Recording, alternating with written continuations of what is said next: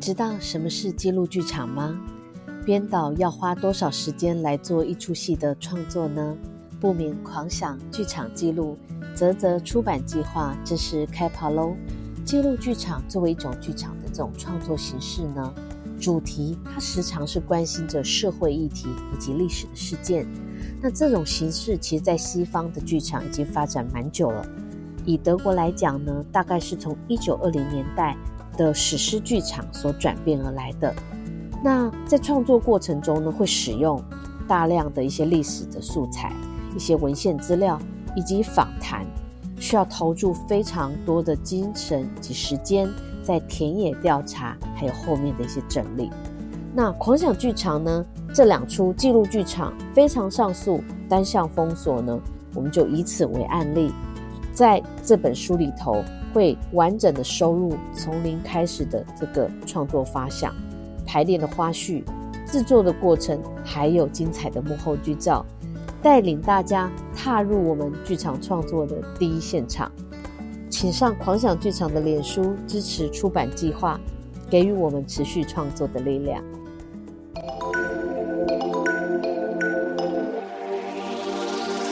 您好，您好，这里是您好狂。你想要怎么排列组合这个名字都，因为你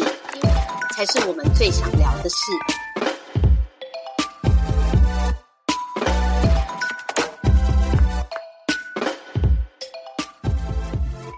各位听众朋友，大家好，我是今天的主持人瑞兰。嗯，很高兴呢，今天的你好狂，我们邀来的是陈建成，是狂想剧场合作的编剧。Hello，建成，跟大家打个招呼吧。嗨，各位听众朋友，大家好。哇，建成的声音非常的端正。嗯，好，今天呢，邀建成来。呃，上节目呢，哦，其实，呃，其实我一直很想要跟建成聊聊天，因为每次啊，我们都是在一些比较工作的场合嘛。那我们有合作过，就是狂想剧场的姐，还有姐 Plus 嘛，就是连续两年，嗯，然后呃，最近也有合作一个，就是呃，未来可能也有一些创作持续有在工作，嗯，其实我一直对你一直觉得有一点。好奇心，觉得你蛮神秘的，然后呃，有一点点，上次好像跟你聊说，我觉得你有点反差萌这样子。对，然后对，然后建成说什么叫反差萌？就是说，哎，感觉就是 有一点，就是呃，我每次看到建成，我觉得建成有一点可爱。哈，我我以为他呃，我不知道是哪一根筋不对，因为我个子很小嘛，所以我刚开始认识建成，我一直以为建成的个子也小小的，因为建成的脸。不知道为什么他常戴一个帽子，就你常戴一个帽子，有点可爱的感觉。然后你就你站起来超级高的，然啊，就是我要养 哦。就是说，呃，我一直很好奇，因为你其实你的作品啊，呃，我们之前就是一直很想跟你合作，就是因为觉得你的作品的那议题，还有就是关心的面向都蛮，就是蛮深入的。然后也是一些，当然你从现在看来讲也有点主流了啦，就是蛮多人会去关注的。比如说，呃，跟这个说无差别杀人啊，哈，或者是跟呃，你之前有做过跟白色恐怖有关的议题，然后也有做过跟算是核能吗？核灾？对对对，对对对。所以就是呃，我想说，请你先可不可以跟我们分享一下，说你是怎么开始做？就是创作的，呃，创作剧本，呃，应该是研究所之后才开始真正开始创作剧本。因为我当时就是研究所念北医大的剧本创作所。其实我的意思是说，嗯，因为我发现我好像，嗯，就是我的决定，我做决定的时候，好像都不是我下定决心要做一件事情，然后朝那个目标迈进，好像都是。到了某个时间点，然后必须要做选择，比方说大学毕业，嗯嗯，然后就是比方说当兵嘛，找工作嘛，考考研究所，嗯嗯嗯，对，所以那个时候好像就是，嗯，就想说考考看，然后如果考上就是一条路，那没有考上就是另外一条路，嗯嗯，就是有一点交给命运的感觉，嗯嗯嗯嗯，所以当时考上了之后，然后才开始认真的面对要写剧本这件事情。但是当然会选择那个地方考试，当然也是觉得有一点兴趣或哦，有趣的事情，就是、嗯嗯嗯嗯对。但是其实那个契机就是跟其他我看到的人，他们可能已经是很有经验，然后或者是已经决定就是要朝这方面发展，会有点不太一样。所以我等于是进入研究所之后才开始认真的 学习编剧这件事情。对，那不过再往回头推一点点好了，比如说你在更年少的时候，或者更小的时候，对你来讲，就是比如说文字或写作，它是一个就是嗯你擅长的事，或者是你你喜欢的事吗？就是我觉得有点好奇。我觉得算喜欢，就是我嗯大学的时候写的比较多的是，就是用诗这个呃文体对文体文体，啊，但是嗯，我觉得跟后来剧本创作比较有关的，反而是一个很小的时候，大概小学三四年级吧。然哦后我忽然想到一件事情，就是我们不是都说人都会有内心小剧场吗？就是说你可能遇到了一件事情，但是你就有一个反应，不 过你并没有实际上去做那个反应，你是在内心 run 了一遍。嗯然后嗯有的时候人的内心小剧场会越来越夸张，就是嗯可能、可能这件事情没有这么严重，可是，在你的内心小剧场，可能就你就看到了一个线索，你就会把它放大，就把它想得很严重，然后你可嗯能会想到后面好几步，就是可能会发生的事情，然后你自己就会有那个情绪，比方说你就觉得很恐、很害怕啊，或者或者是觉得很解放啊，或者是觉得很好笑，嗯之类。的。嗯然后我发嗯现，就是我好像小学的时候，就是嗯、呃会喜欢写，因为有一些触发，然后就会写一些小故事。然后哦。那些小故，因为是小时候嘛，所以就是那嗯。些小故事都会有一点，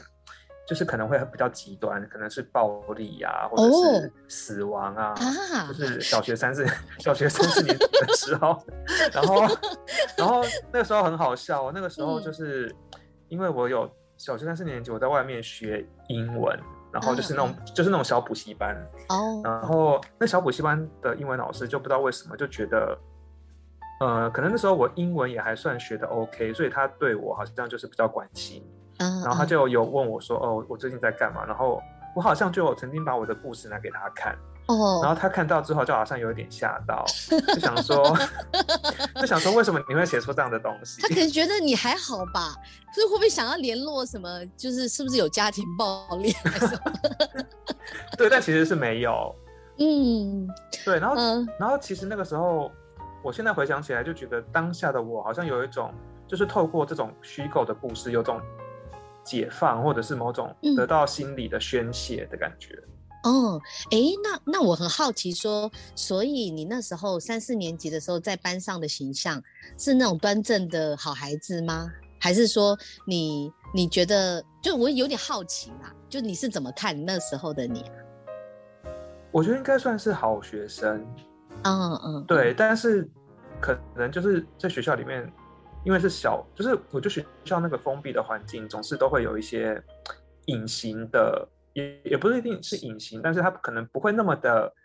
外显的某种嗯暴力或霸凌，或者是冷，也有可能是冷冷暴力，对，就是说嗯同学之间，然后那些东西它都不会是怎么讲到那种犯罪层次的，它都是那种在日常生活当中。嗯就是弥漫着的那种东西。然后我觉得可能是那时候我对这个东西特别敏感，所以可能觉得自己遭受到了什么，然后必须要透过文字作为一个反作用力，把它具象化或者是宣泄出来，这样子。嗯，所以你刚刚讲的比较有点像是说，呃，我我呃，你会觉得你是一个敏感的孩子吗？在那个时候，我觉得我蛮敏感的、欸，嗯，所以变成是说，或许呃那时候无形之中，你呃说不出真的遇到什么很很明显的一些什么事件，但是对环境的敏感让你感觉到说有一种状态，所以你好像写下一些现在想起来，或是那时候觉得暴力的故事，好像可以让你觉得比较舒服一点，是这样子。对，简单来说哦是这样。而且老师成为你第一个读者，对，现在回想起来觉得蛮不会看情况的，就是给老师看这种东西这样子。但是我也认为你可能是蛮信任那个老师的。嗯嗯嗯，对对，因为我自己观察，我觉得像以以你的个性的话，应该不一定是说，哎，就是说，哎，你们赶快来看我的 我的我的写的故事，感觉是那种呃，可能会你比较信任，然后请老师帮你看一下这样子。嗯，对。所以这样其实这样聊一聊啊，这样也有点好像也不那么意外，说你会去对像就是无差别杀人就是为主题的解这样的作品。的这个发想或者是创作就不意外，因为怎么感觉你从很小的时候就有敏感到这样的一个环境的一种，这这这种很隐形的存在于就是可能是孩子或者是一个青年身上的那个那那个事情，你你可以跟我聊一下，说你你觉得这个是有互相影响吗？呃，我之前其实没有想过，但是现在聊到这个话题，反而让我想到。其实，在读资料的时候会知道，比方说像郑杰，或者是我自己写的那个姐的主角是加藤直大，他们其实都很会用文字，就是说他们对于文字也很敏感，然后文字好像也会变成是他们宣泄的一种管道。所以，对对，我觉得那个连接是说，为什么我会对这个议题或这样的人有兴趣？我觉得或许在我没有意识到的那个层面是。我 sense 到了某某种共共共通点的可能性，对，嗯，那我有点好奇，就是说，呃，因为呃，能够用文字去表达，就是尤其是这么小的孩子，或者是说，也不一定要小啦。你说每个人他对于文字的掌握能力不同嘛？那呃，如果是比较善于的话，某个程度来讲，他应该也有某一种阅读。是，就是让让让这个文字有这样的一个能力，所以我很好奇，你三四年级都看什么？三四就是你有去图书馆借什么书吗？还是说三四年级那时候你的阅读是什么？那时候都是好像都在读亚森罗平啊，亚亚森罗平，那怎么没写一个什么侦 侦探故事之类的？我还蛮喜欢亚森罗，我还蛮喜欢侦探故事的剧本。最有名的就是《伊底帕斯王》，它本身就很像是一个侦探故事。嗯嗯，哎，你可以跟就是听众朋友聊一下《伊底帕斯王》跟侦探故事这个这个部分吗？小小聊一下。就是《伊底帕斯王》，它整个剧本的结构就是要找，就是让那个底比斯城造成那个瘟疫的凶手，或者是那个主因。对。然后，所以那个就是迪比斯王，他才会开启了这个就是。寻找的过程，但是他没有发现，就是最后造成这个瘟疫的主因就是他自己，然后他因此了解了，就是他就是那个什么弑父娶母的那个人，这样子。嗯嗯嗯嗯嗯嗯嗯，对。哇，你刚刚讲瘟疫，我突然觉得哇，又好相关了。现在 在一个这个瘟疫的时代。对，但是就是很多剧本的结构其实都是一个侦探的结构，就是寻找真相，只是它不一定会有一个侦探。但是它通常都是一个最后真相被揭开的过程，就是在结构上有很多剧本都是这个样子。嗯，哎，所以这样聊一聊啊，会感觉说你小时候喜欢看侦探嘛？就像你刚刚讲，它跟那个剧本结构，所以你现在成为就是有一个身份之一是编剧，好像也不意外啊，哈。因为对于故事的拆解，或者是对故事的呃构成。它某个程度，它也是需要耐心跟一些好奇心去铺陈嘛。不然有时候，其实我觉得我自己感觉编剧的故事很像我我编剧的工作啦，很像是在那种好像在盖房子还是什么的。因为我自己其实大四的时候很想很想以后工作，我很想做编剧，你知道吗？嗯，然后我还去上一年的编剧课，然后然后呢还拿取得编剧证，这样子就根本没写出，就写过自己一个七分钟的 solo 这样子，就没办法去写这样，就觉得编剧的工作非常难，就是他蛮需要去蛮蛮冷静的去去架构那个那个世界观这样子。对，嗯，呃。国高中也有在写一些东西嘛？因为这样听起来感觉你小学那个三四年级有点是写着好玩嘛，那也不是叫所谓的叫创作或什么，是吗？嗯，不能说平淡无奇，应该说我国中读的呃有点痛苦，然然后高中就是有一个反作用力，就变得嗯很、很很不痛苦这样子。哦，是太爽了，是不是？你这你这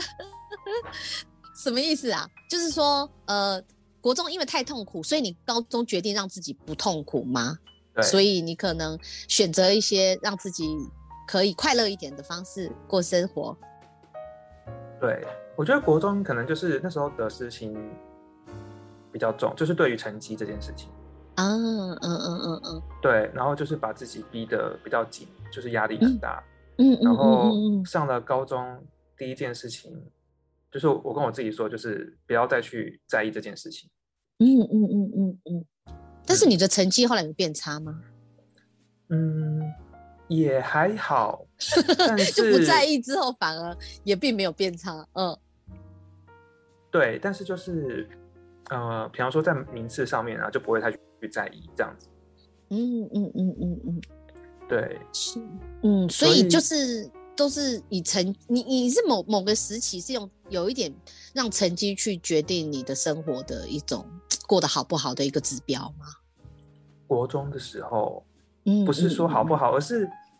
不知为何就是会很在意。嗯嗯，但是我，但是我有意识到自己的在意，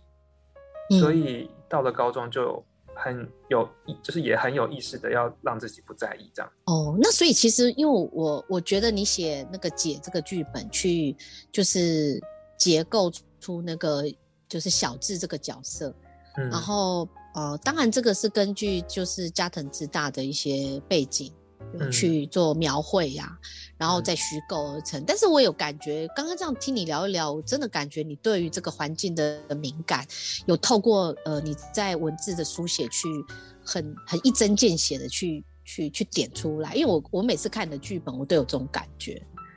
就是嗯蛮蛮普通的一句台词，可是。很伤人，或是我讲伤人是说 很点、很点、很刺到痛处，就是对于一些呃生活中可能会有一些，有时候我们会去被一些语言刺到嘛，然后嗯人家也没讲什么，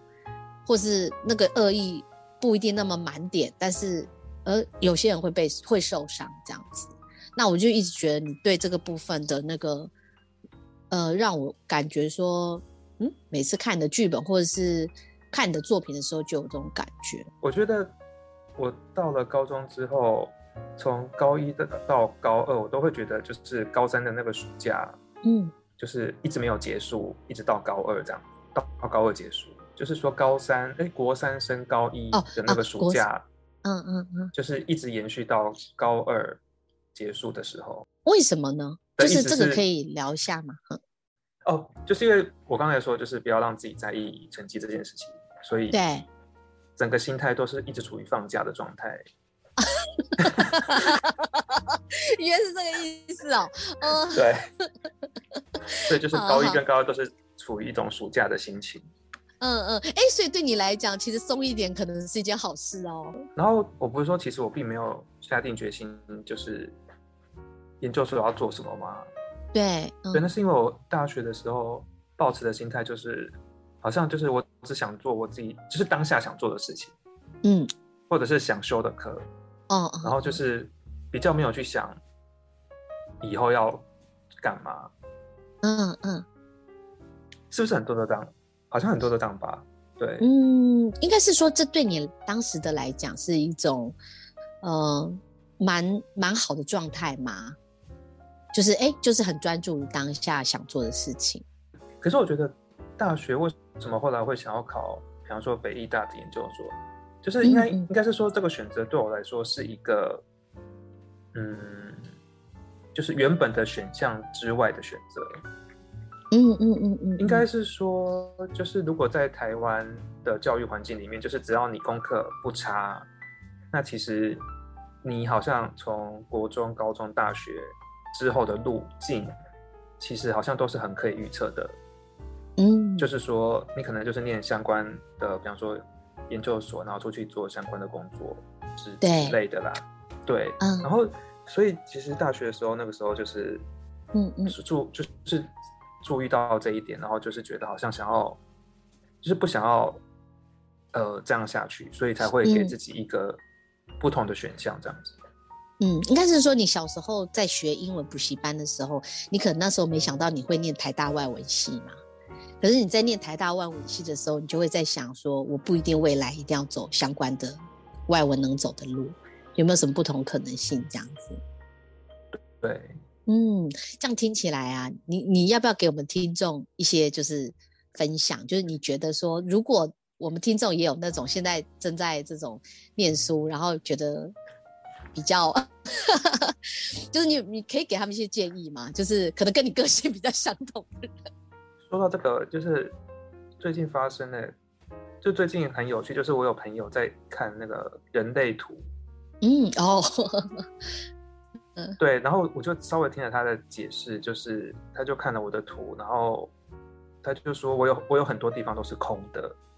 哦是哦，就是空，嗯，就是他说，因为我自己也不是很了解，我只是听他讲，他就说就是很多地方都是空的，就是。我其实自己并没有太多的，就是属于自己的想法，或者是也不是说没有属于自己的想法，而是说我必须要去接触很多地方，然后但是很容易接通东西，但是就是需要外力，嗯嗯，就是我自己会需要外力，然后状态不一样，所以说，我觉得我的经验或许比较适合那一种，就是就是自。就是感觉到自己的人生好像跟一种，他他好像没有一个特定的目标，对，因为因为其实我发现有不也有不少人其实是自己知道自己的目标的，对，但不一定走得到那个目标啊。对，因为比方说，呃，我们在听很多人在描述说，比方说他为什么会做到这个职业，好像就会有某种目的，就是在。某个时间点，那个目的就会浮现。但是我发现，当我回想起，比方说我要回答这个问题的时候，我发现我走的路好像比较没有某某个目的性。嗯嗯，就是说，在那个做决定的当下，它并不是一个为了到达某个目的而做的决定。嗯嗯嗯嗯，对，而是一度就就是好像瑞兰刚才说的，就是保持一个容器的状态，然后被注入了什么。哦。然后才变成了那个样子。嗯，哇，这个很棒的结论哦。好，我们今天呢，呃，邀建成来跟我们，就是呃，你好狂这边来跟大家聊一聊，就建成的一些呃生活想法，还有。编剧好，各方面的一个创作的经验。那接下来呢，后面还有三集，我们会邀请建成来上节目跟我们聊天。好，那如果大家呢，呃，喜欢我们的节目，请给我们这个五颗星，或者是留言给我们哦。